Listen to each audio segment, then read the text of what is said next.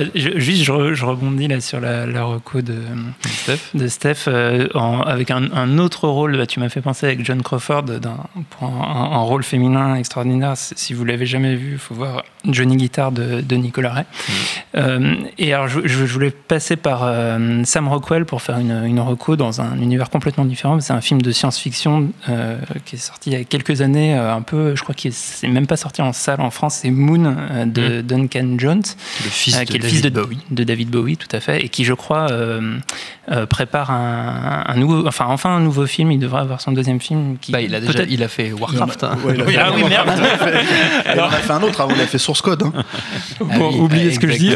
Il prépare son deuxième comment, film, enfin. Comment, j'ai vu, comment oublier les couilles d'orque En plus, j'ai vu ces films. Bref, donc oubliez ça.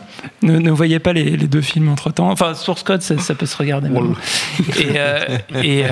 regardez Moon plutôt. Quoi. Voilà, que donc, non, je, vous, je, vous, recommande de regarder Moon, euh, qui, est, qui est aussi une performance euh, euh, assez impressionnante de Sam Rockwell. Qui c'est, c'est pas c'est pas un film, ça, ça va pas non plus, ça, re, ça redéfinit pas non plus toute la science-fiction, mais mais voilà pour ce que fait Sam Rockwell là-dedans, ça, ça vaut le détour.